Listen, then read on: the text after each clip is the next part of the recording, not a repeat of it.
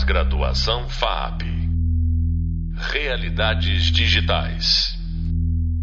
Olá, aqui quem fala é Gilles Leite, professor dessa disciplina, e estou aqui com o professor Murilo Sanches, professor da FIAP, FECAP e FMU, nos cursos de Jogos e Multimídias e fundador da Colmeia Educacional. Já ouviu falar da inteligência artificial? Pelo próprio nome parece óbvio, algo que simula a inteligência humana. Mas para que ela serviria para nós? Aonde podemos esperar ver essas implementações? Cada vez mais escutamos sobre a tal da inteligência artificial nos trabalhos, nas provas, nos métodos de interação social. Como lidamos com o mundo e como, como que estamos cada vez mais abertos, suscetíveis a mecânicas que exemplifiquem o trabalho. Vamos conversar com o nosso convidado Murilo sobre alguns aspectos dessas mudanças. Antes de tudo, Murilo, poderia nos dizer de maneira mais simplificada o que seria uma IA e qual sua diferença para machine learning e deep learning? Opa, beleza, é bacana esse tópico, né? Porque a gente já começa ali fazendo algumas várias diferenciações, né? Existe até um meme que se vê bastante atualmente, que é muito sobre aquilo, né? A pessoa fez dois ifs, né? E ela acha que está fazendo uma inteligência artificial. E aí acaba, né, que quando a gente fala de IA, a gente tem que definir quem está falando ali mesmo, né? Está falando realmente de um sistema que ele tem alguma inteligência ou está falando de só uma série de condições para resolver algum problema, né? Porque a partir do momento que a gente entende que a IA ela tem que ter algum tipo de não tem que ser uma inteligência humana, né? Essa essa vontade de fazer a IA parecer humana ela meio que morreu um pouco nos anos 90, né? Quando os programadores entenderam que por que, que você vai frear a lógica computacional fazendo ela pensar igual a humano, você estava pensando muito mais rápido, usando ali a, o binário, né? Então, pegando esse início, assim, entendendo que são duas coisas bem diferentes, a gente começa a situar IA como sistemas, né, que eles tenham ali certa inteligência, eles consigam resolver algumas coisas sozinho e gerar algumas outras. E aí você vai começar a ver muito termo, mas muito termo. Os mais famosos ali, né, o machine learning, né, que alguns traduzem para aprendizado de máquina, e o deep learning, que alguns traduzem para uma aprendizagem profunda ali, né, ela vai buscar um pouco mais de dados ali e tentar mapear eles eu acho que machine learning talvez seja um dos grandes mudadores de jogo, né? Porque IA por IA, eu acho que elas existem aí há muitos anos. Ter uma IA não é novidade. Agora, o que essa IA pode fazer e como ela pode crescer é interessante. Porque assim, vamos colocar um exemplo aqui. Todo mundo, eu acho que já teve contato com um chatbot de alguma empresa em que ele tem uma inteligência. E quando você pergunta sobre problema, sobre erro, ele vai te dar alguma resposta. Mas quantas IAs dessa você já percebeu que elas não têm uma capacidade de sair daqui? Que elas são simplesmente uma série de condições ali, uma atrás da outra, né?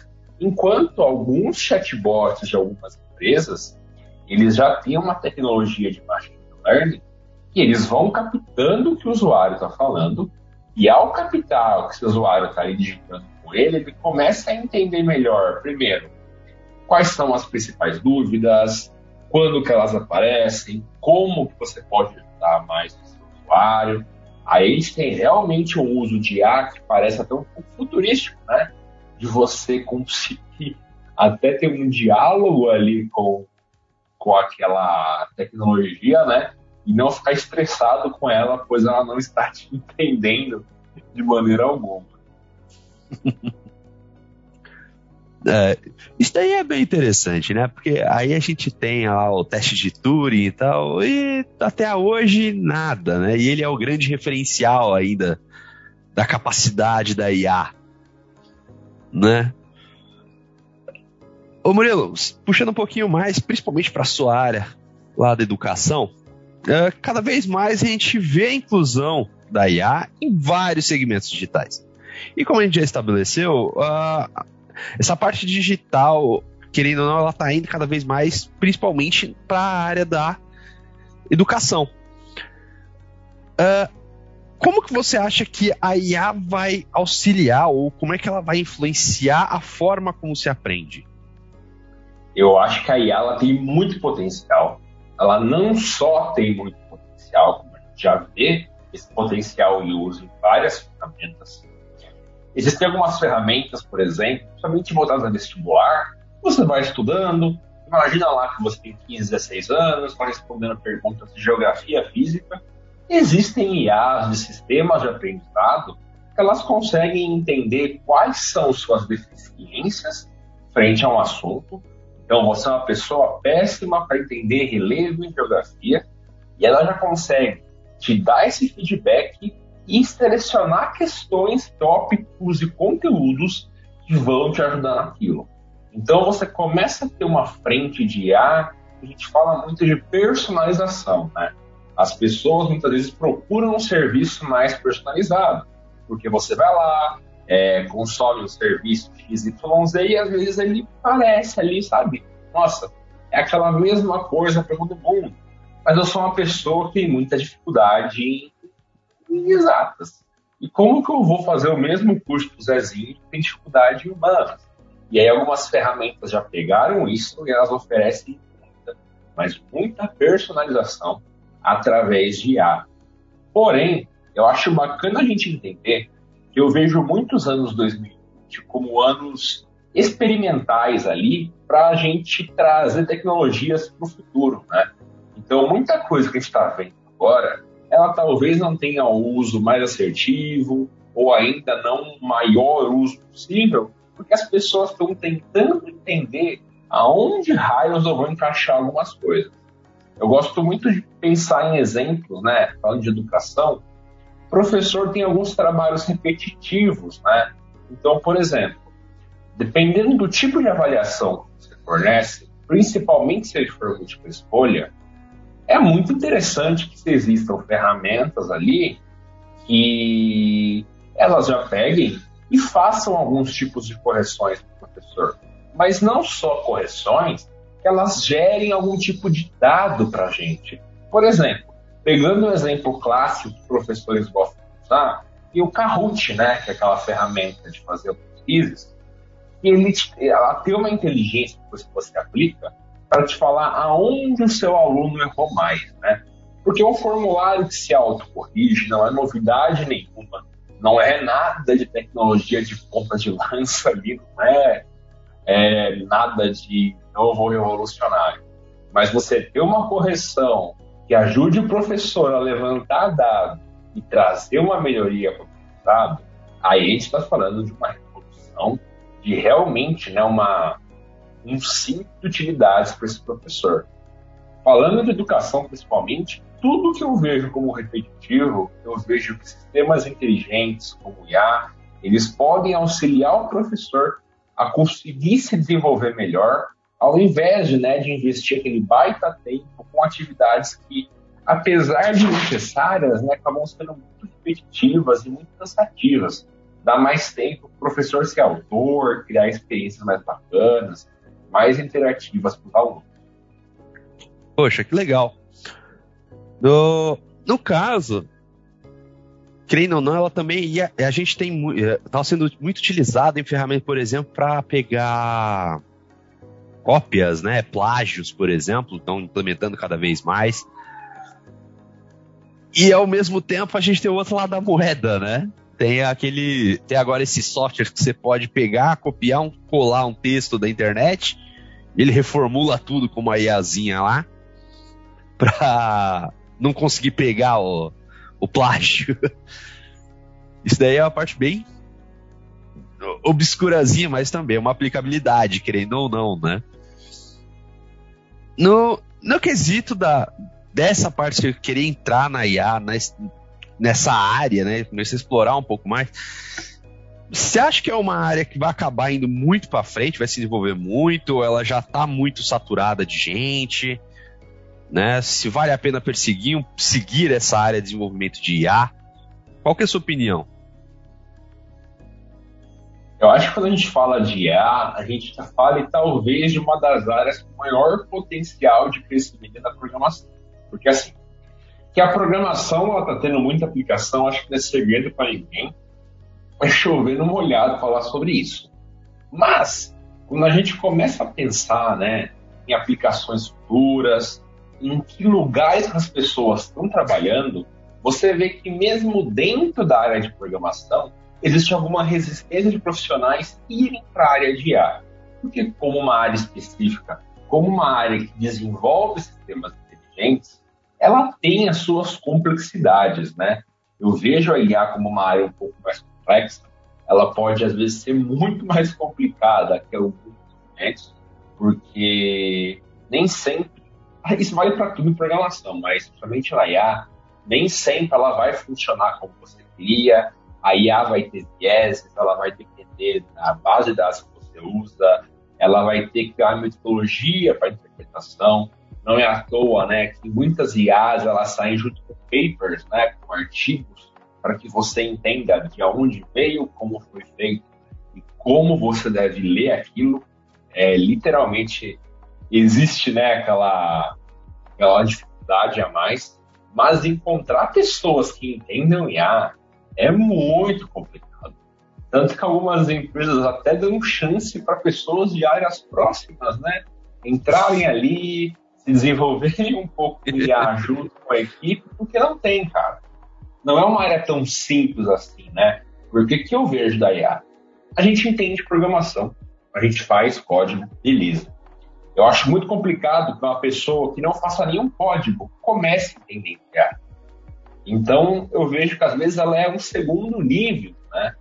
E que, particularmente, né, aí é mais uma questão de opinião e percepção minha com base nas leituras, a IA ela acaba sendo uma área da programação que ela envolve esses dilemas morais, né? A pessoa tem que entender o que ela está criando, ela pode ser usada para X, Y e Z. Um exemplo muito bacana são os geradores recentes de imagens, né? Tem o Imagine do Google, tem a da UI2, da OpenAI, e que no próprio desenvolvimento deles, eles tentam limitar um pouco o uso da ferramenta ou limitar algumas coisas que podem ser feitas, porque existe realmente ali um potencial negativo de uso, como existe para um milhão de coisas, né? Não é uma culpa da IA, não é um problema específico dela.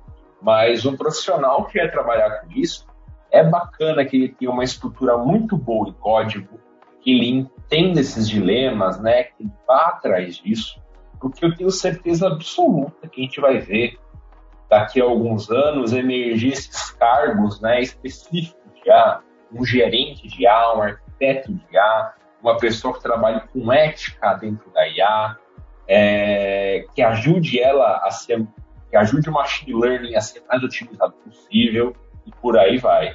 Mas, né, como toda área específica, a necessidade que você foque naquilo e comece a estudar bastante.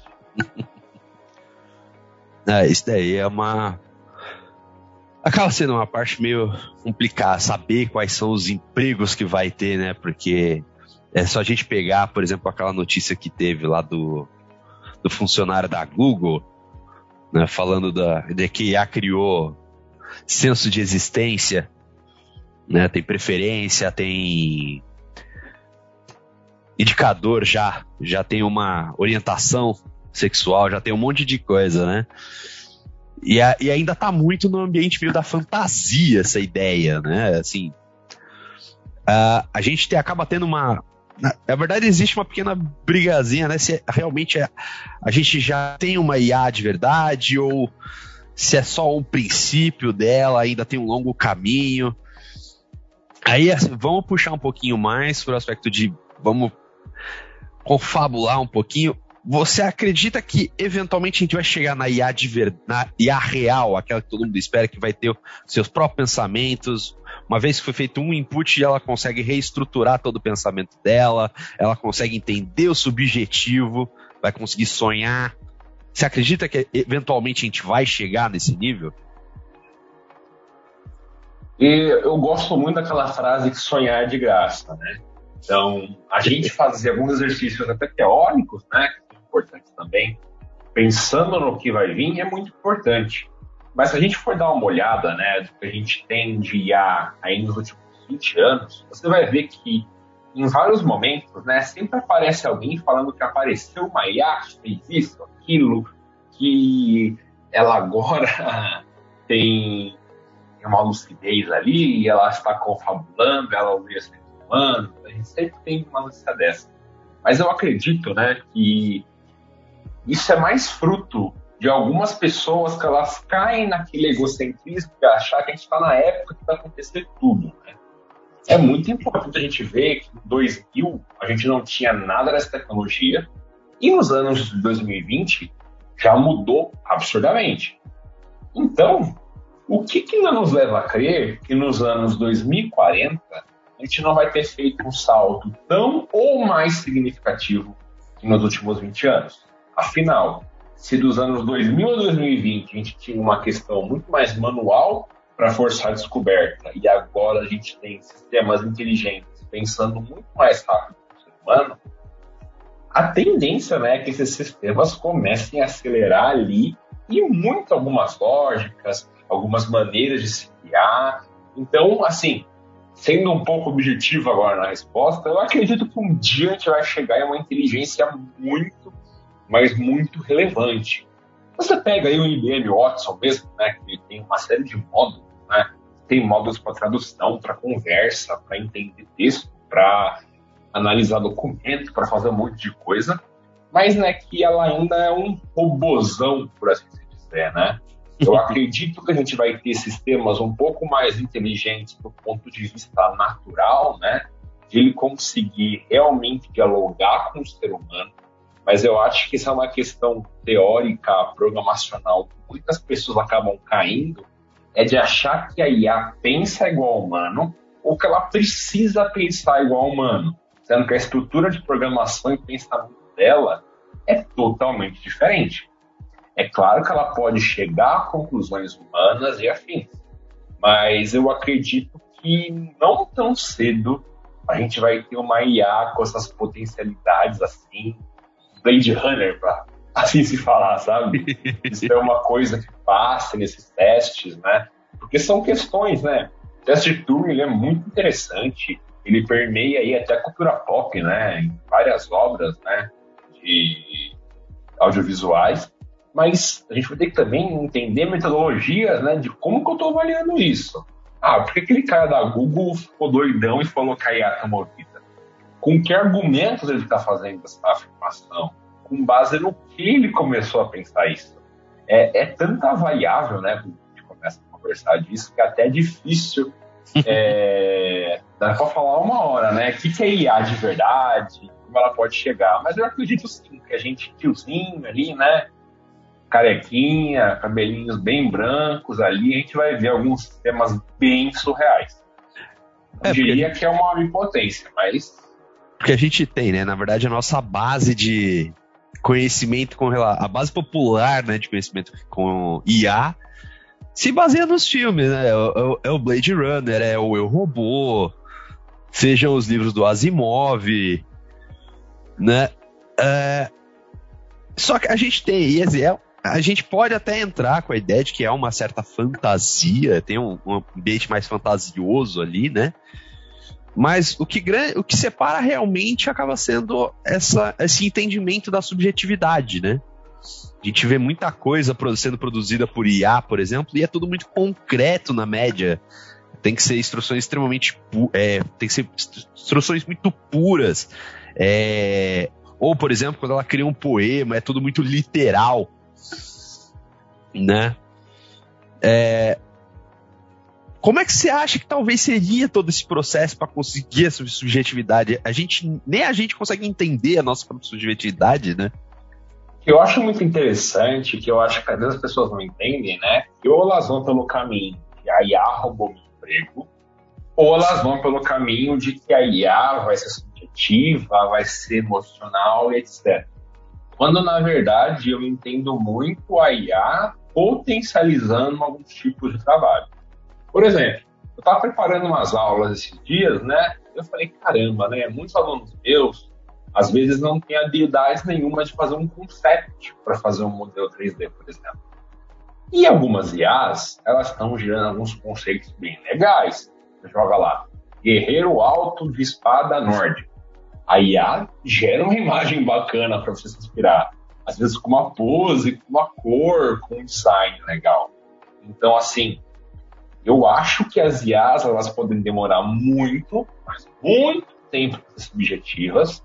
Enquanto a gente não puder contar com a subjetividade delas, eu acho que a gente pode fazer um mix bem bacana do ser humano potencializado ali pela IA. Porque basta você errar ali alguns tópicos que você faz o input de dados na IA e ela já entende outra coisa. Ela não é uma pessoa que mora ali com você, que é seu amigo, que entende gíria, que entende tanto contexto para esse ponto, né? Eu diria que isso vai melhorar com o tempo. É provável ali que a subjetividade ela vá aumentando muito ao longo dos anos, mas que é provável aí que por 10, 15 anos a gente tenha ainda, muito ainda o humano potencializado pela IA e não essas visões, né, de que você vai falar, IA, cria um texto para mim sobre estado da arte, de não sei o quê, desse jeito, e ela consiga fazer tão subjetivo, né? É fascinante o que elas já fazem, mas ainda falta aquela pontinha humana que consegue deixar as coisas diferentes, consegue criar um estilo próprio. Então, eu acredito muito na, no ser humano potencializado né, pela IA, dando a subjetividade, mas a IA ser subjetiva, acho que a gente tem que conversar daqui a uns 10 anos de novo e avaliar. É, porque aí sim as pessoas vão ter problemas, né? Porque aí a gente. Ela vai ter literalmente uma imaginação, né? Aí realmente o ser humano vai começar a ter que ter outras vantagens com relação à máquina, né? Uh, o Murilo, só para finalizar aqui, uh, existe o conceito de que a, a programação, no geral, é o conhecimento básico do futuro. Todo mundo vai ter que saber programar. Você acha que ela é essencial para todas as áreas de conhecimento? Eu. É aquela famosa, né? Para não dar um sim ou não, eu acho que depende muito, né? Eu acho que muitas áreas elas beneficiam muito no entendimento desse, principalmente áreas tradicionais que têm algum risco ali de sumir, né? De ficar irrelevante. Mas eu acho que tem algumas atividades que a pessoa não vai ter que ter conhecimento, porque já vai ter entrado alguém antes com esse conhecimento, feito uma solução tão bacana que a pessoa só vai ter uma. só vai ter o trabalho de apertar dois botões, sabe? Então acho que depende muito de que lado você vai estar, né? Do lado que quer criar IA ou do lado que você quer consumir apenas SA. Lembrando que o lado que vai criar tem uma potencialidade de ganhar maior, né? Tá oferecendo aquele serviço, aquela solução. Ah, é muito, muito legal. Murilo, muito obrigado pela sua participação. É, é super interessante conversar com gente que está antenada e que tem esse, esse know-how da ideia de como funcionam as coisas. Agradeço muito a sua participação, viu? Você acabou de ouvir nosso podcast sobre como a IA auxiliará na programação e na educação com o nosso convidado, professor Murilo Sanches. Sobre esse tema, convido você a saber mais no Hub de Leitura e nos livros Level Up, Guia para o Design de Grandes Jogos, e Jogos Digitais, Gamificação e Autoria de Jogos de Educação, indicados no Hub de Leitura Disciplina. Obrigado por sua atenção nos podcasts e espero que eles tenham aumentado o interesse na produção de jogos e seu mercado. Pós-graduação FAP Realidades Digitais